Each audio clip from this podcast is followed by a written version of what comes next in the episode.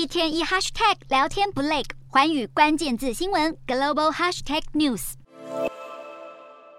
中国遭受疫情海啸袭击，重庆这家医院涌入满满病患，甚至得在医院大厅安置新冠患者，而且大多是年长者。医院内并且不时传来咳嗽声。上海的医院病量也爆量，人数多到被安置在医院走廊，医疗资源紧绷。上海当局因此呼吁市民周末非必要不外出，以及暂停各种聚会。北京有医院的急诊室内，甚至有盖着白布的大体，与等候治疗的病人共处一室，一具具以黄色尸袋包裹的遗体堆满重庆的殡仪馆，估计数量是将近三十具大体。中国其他地区的火葬场和殡仪馆也送进大量遗体。有火葬场的驾驶透露，最近一直很忙碌，每天工作超过十小时，几乎没有时间休息。网络上还传出，农村地区有患者饱受风寒，坐在路边吊点滴。在中国官方的确诊死亡数字不明的情况下，网络上疯传一份中国国家卫健委的会议纪要，内容显示，从十二月一号到二十号，中国累计感染新冠病毒的人数高达二点四八亿人，占总人口的百分之十七点六五。光是十二月二十号，新增确诊人数就达到三千七百万人，这项数字和中国政府每天公布的确诊数字相差甚远。会议纪要还显示，在中国三十一个省级行政区中，北京和四川的疫情最严重，感染率都已经超过百分之五十。山东青岛的卫健委则是中国第一个主动公布数据的地方政府，表示全市目前每天新增四十九万至五十三万人染疫，而且会继续增加。